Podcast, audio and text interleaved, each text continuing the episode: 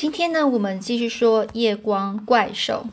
那之后呢，在他们垂头丧气的回到了这个培格路寓所之后呢，我们呐，就是这个福尔摩斯跟华生呢，他们就进入了卧房，把这些化妆的这些衣物呢，就换下来了。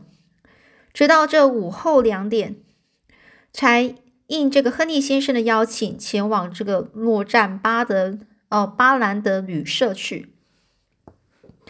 所以大概下午两点之后，他们就再去这个诺赞巴兰德旅社。那是一间颇具有规模的旅社。颇具有规模的意思就是说，嗯，是看起来是算是不错，蛮有一个呃一个呃一个规模蛮大的，就是。不错的一个旅馆。我们向这个坐在柜台那儿的一个秃头账房先生说明来意来意之后，这账房先生呢就立刻说：“哦，您要找的是亨利·巴斯卡比尔先生吗？他就住在这二楼两百八十八号的房间。你呢就请乘就请坐那边的电梯上去吧。”我们就说谢谢之后。等我们走出了电梯，来到二楼时，只看到那宽阔的走廊的那一边，亨利先生正对着旅社的服务生叫嚷着说：“岂有此理！怎么一次又一次的？”这亨利先生他整个满面怒容啊，就是很生气的样子，大声的咆哮着。我们两个呢就走上前去，我们就问亨利先生什么事情啊？这福尔福尔摩斯呢是。很从容的问他，从容的意思就是也不是很急啊，是慢慢问，那是什么啦？这福尔摩斯先生呢？你们什么时候到的呢？刚才啊，真是有点失态了。这个是亨利先生说的话。这是亨利先生，他怒气平息了，把右手提着的一只右脚的黑皮鞋拿到我们面前，说：“你们两个看看，又是一只鞋子不见了。”我这是我有生以来从来没有遇过这种怪事啊，简直太气人了。这亨利先生呢，他两只眼睛瞪着圆圆的，看起来还是很愤怒啊。这福尔摩斯呢，极度关切的神色注视着这只黑皮鞋。这福尔摩斯就说：“哦，这是第二次啦。那你一共有几双鞋呢？”这亨利先生啊，就说今天早上丢掉了一只新买的黄皮鞋，刚才又丢掉一只旧的黑皮鞋，再有就是脚上穿着这双黑漆皮鞋啦。说着呢，亨利又转过脸去，对着服务生发脾气的说：“客人的东西不见了，你们说一点也不知道，就能够把责任推得一干二净了吗？你们这旅馆的生意还要不要做下去啊？”于是呢，他就弯着身子呢。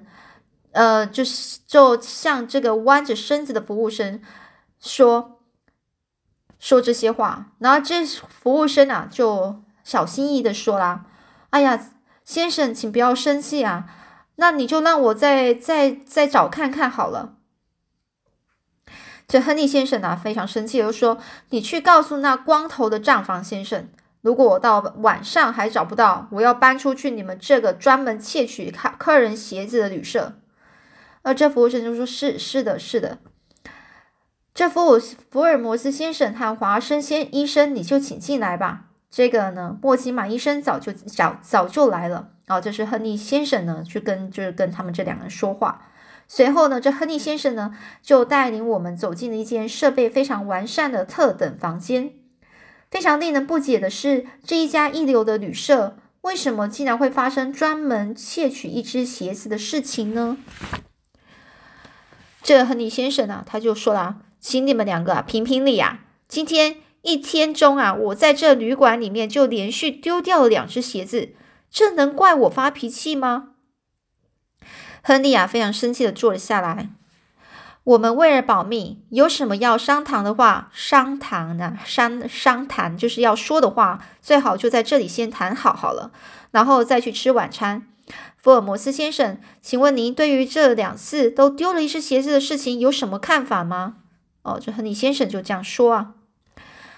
然后他又立刻就就是问这样，然后福尔摩斯呢就点上了烟斗，然后抬起他的头，看着天花板，说着：“那黑皮鞋也是放在门外才丢掉的吗？”呃，这亨利先生就说：“是的，是的。不过这旅馆里所有的客人都是把鞋子放在门外，为的就是好让这个擦擦鞋子的人来擦啊。可是呢，据服务生告诉我，这家旅馆从来没有发生过丢掉鞋子的事情啊。”尤其是只丢掉一只鞋子这种怪事，福尔摩斯向上空不断的喷着烟圈，然后自言自语的说：“哎呀，我一点也想不通啊！对方好像处处都高出我们一筹呢。这意思是说，对方好像都比他们还要强啊？怎么都知道要做些什么呢？然后他也猜不透，呃，他到底他的目的到底是什么？想不到这个亨利先生啊，就说啊。”哎呀，想不到我最信赖的福尔摩斯先生竟然也说出这样令人泄气的话，那可如何是好呢？哦，他是难过的这样子，有点失望的说着。但是福尔摩斯却慢条斯理的说着，慢条斯理就是慢慢的，也不紧张啊。当然啦，不到最后谁也很难以断断定呢。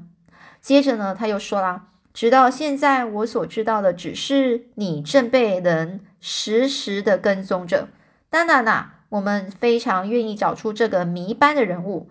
但是要想到伦敦这个几百万人口的茫茫大海里，来查究、来找出这样不可知的人物，的确也是件棘手的事啊。但是如果能够把这种棘手的案件查究出来，不是正好可以显出大侦探的本领吗？哦，这个这可能就是亨利爵士这样，呃，亨利先生这样讲，这也很难讲啊。有时候呢，再能干的侦探啊，就是再怎么厉害的跟侦探呢，也会遭遇到意外的失败啊。不过今天你们从我的寓所出去之后，在街道树下走回去的时候，有没有发现背后有人跟踪吗？哦，这是福尔摩斯这样说了。这亨利啊，亨利啊，就说。哦，有那样的事吗？我一点也不知道。哎，莫奇马先生，哦，莫奇马医生，哦，你呢？这莫奇马医生啊，就说：“哎呀，我也不知道啊。”福尔摩斯先生，你看，你你看到的是那是什么样的人呢？那家伙发觉我们两个在注意他们以后，就立刻逃走了。不过，在巴斯卡比尔家的附近，有没有留过？那种老留着那种络腮胡子的人呢？哦，就是福尔摩斯就这样呃问着他们啊。那这时候呢，他们就回答：这留着络腮胡子的人，巴斯卡比尔寓所里面的总管，倒是很久很以前啊，就留了这种络腮胡子了。那这个福尔摩斯又问啊：那这个这总管他的眼神是锐利的吗？那他们就说了，那总管的是叫巴利马的人啊，说话的时候眼睛啊，经常都是滴溜溜的转，滴溜溜就是非常精明的样子啊。这福尔摩就问，那他的鼻子是比普通人还高吗？那他们就说说啦，哦，你说的一点也没错啊，简直就像看到他本人一样。这莫奇马医生啊，点着头又这样说，也是这样说的。总管巴利马有什么嫌疑吗？亨利啊，他耸了一下肩膀，就问了这问题。不不不，现在还不能断定呢。可是莫奇马医生，哦，莫奇马先生，那总管巴利马现在在哪里呢？那还用说吗？他是总管啊，当然是在巴斯卡比尔寓所里面啊。狱邸，你狱邸就是那种大的房子那种感觉。巴斯卡比尔玉笛里面，嗯，那他这个福摩斯就问啊。那他会到伦敦来吗？这人就回答说：“这一点我可不敢确定啊，因为那是别人的事啊。”福尔摩斯先生，有没有什么方法可以调查一下呢？是亨利迫切的问着。哎，请你们拍两封电报信问问看吧。那是什么样的电报呢？我马上就去拍，哦，就去就去就去写一下电报。这亨利呢，目光闪目光啊闪闪的，非常热心的说着。亨利先生，你预定什么时候要抵达巴斯卡比尔预邸呢？这时，福尔摩斯放下了烟斗，把两只手臂呢抱在一起。亨利啊，他拿出了笔记本跟这个铅笔啊，他就说：“大概预定在本这个礼拜六吧。”那福尔摩斯就说：“那你就呃，就是做一个电报，一封信吧，星期六到达的那个电报给这个巴利马总管。然后呢，这福尔摩斯又转向这个莫奇马医生问：那派到巴斯卡比尔比尔家的电报是应该到哪一个电信局去呢？”这莫奇马医生就说：“嗯，那当然就是古灵堡电信局喽。”这时候呢，福尔摩斯就说：“就建议他们呢，然后那你呀，就这个亨利爵、亨利、亨利先生啊，你呢，另外再拍一封电报给这个古灵堡电信局长，内容就是说我今天呢给总管巴利马的电报，如果他本人不在，就请原封退回。”伦敦诺战巴南德旅社这里，亨利巴斯卡比尔。这好的，这亨利呢就说：“我马上叫人去去做去传电报。这样一来呢，那总管巴利马究竟是不是待在家里，今天晚上就可以知道了。”这亨利呢颇有信心的按一下电铃，向走进来的服务生说：“喂，你赶快去电信局，照着这张纸上所写的派，就传两封急电。”说着呢，就把这笔记本上写好的那一页撕下来，给交给服务生。这服务生说：“是的，我马上去。”这服务生接过那张纸，正想走出去的时候，亨利又问：“哎，那鞋子还没找到吗？”这服务生就说：“啊，正在到处找啊。”这亨利啊就很生气：“哈，正在到处找，恐怕又费三四天，要要费三到四天的功夫吧？告诉他们，如果有人能够找到我那丢了丢了的鞋子。”我也愿意出奖金酬谢。你现在先去电信局把这两封呃电信啊，就传给呃，等下这电报啊，给传出去。这服务生就回答：“是的。”服务生呢，匆匆忙忙的走了出去，在一旁抱着手臂的这个福尔摩斯，又向呃莫奇马医生问说：“那总管巴利马他平常的为人怎么样呢？”这这个。医生啊，这个呃莫奇马医生呢就回答说：“据我看来啊，这个总管他是个善良的人啊，村子里的人啊都夸奖他们夫妇俩很正直。诶。哦，所以他的太太也在巴斯卡比尔家做事吗？是的，他们夫夫妇俩啊，在这个巴斯卡比尔家已经很多年了，深得主人的信赖，就连我也也觉得他们不错啊。”不过，你认为这为人正直的总管巴里马会不会为了某种目的，偷偷的来到伦敦，到处跟踪新主人亨利先生呢？我想这是不可能的。也许福尔摩斯先生所看到的那一个人，他的脸型或许只是碰巧和这个巴利马的总巴利马总管的特征相似吧。福尔摩斯呢，沉思了好久，又向亨利问说：“啊。”那关于你住进巴斯卡比尔家的事，我当然是不阻止你啦。但是有一件事，我必须要给你一个忠告啊，希望你能够采纳。这亨利呢就说：“哎呀，福尔先生，福尔摩斯先生，你说的只是我当然是很尊崇啊。那就是你不论在什么情况之下，都不可以一个人单独行动。呃，其实，然后这亨利就说：我和这个莫奇马医生一起好吗？”这福尔摩斯就说：“不行，不行，他是一位医生，经常有他自己的诊疗业务。何况他所住的地方至少和巴斯卡比尔家有一段距离，一旦有什么意外，也来不及救救应啊。所以呢，在你的身边一定要有一个值得信赖、能够和你寸步不离的人才行啊。”这亨利亚就就说：“哦，难道我的身边已经危机四伏了吗？危机四伏就是很危险的吗？”这福尔摩斯说：“这是不能不早些提防的事啊！所以从现在起，那离奇古怪的事正在方兴未艾呢。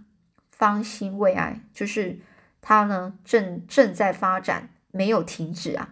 方兴未艾哦，就一直都在发展。这个危险啊，这些奇怪的事情啊，都一直在在发生，没有停下来的现象。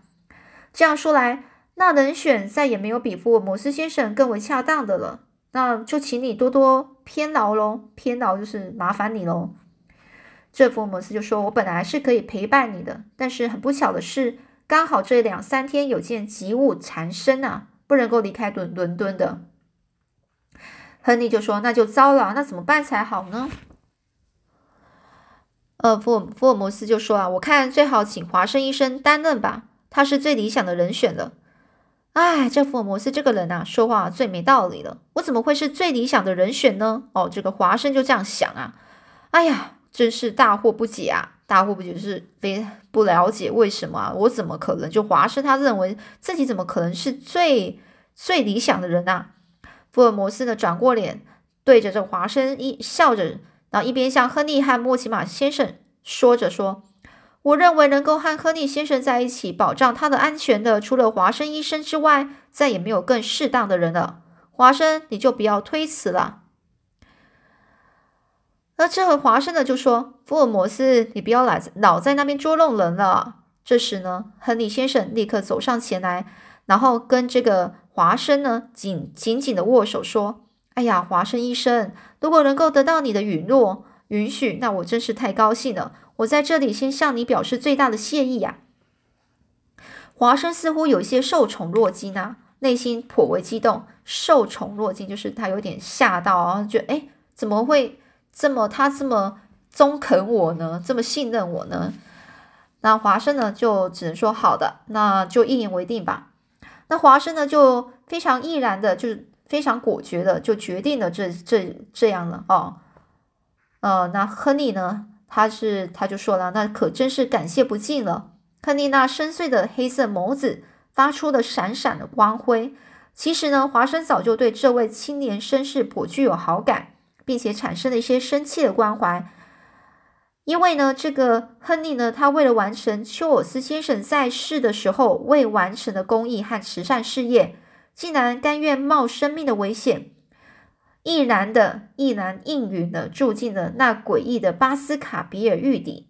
哦，就是非常果决的，非常呃，一下子呢，立刻就决定说，他要去住进那一个很奇怪的这个巴斯卡比尔的这个地，这个公寓，这个这个这个地方，这个家，真可以说是具有相当的胆胆识和正义感呢。胆识就非常勇敢，而且很很有正义感。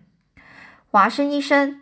福尔摩斯似乎从旁看透了，呃，就华生医生的心意，满面笑容的鼓励着说：“哎呀，华生医生，拿出勇气来吧，万事拜托了。哦，能够得到华生医生的首肯，那真是再好也没有的事情了，也就是非常好的事情呢。”这个莫奇马医生呢，轻轻的点着头说着。这时，亨利呢，马上站起身来说：“哎，时间已经不早了，请到餐厅用餐吧。”于是呢，亨利就伸出右手，轻松愉快的向大家说着。于是呢，四个人呢一起走向楼下的大餐厅了。好啦，那今天我们故事就先分享到这里。那之后又会发生什么样的怪事呢？我们下次再继续分享喽。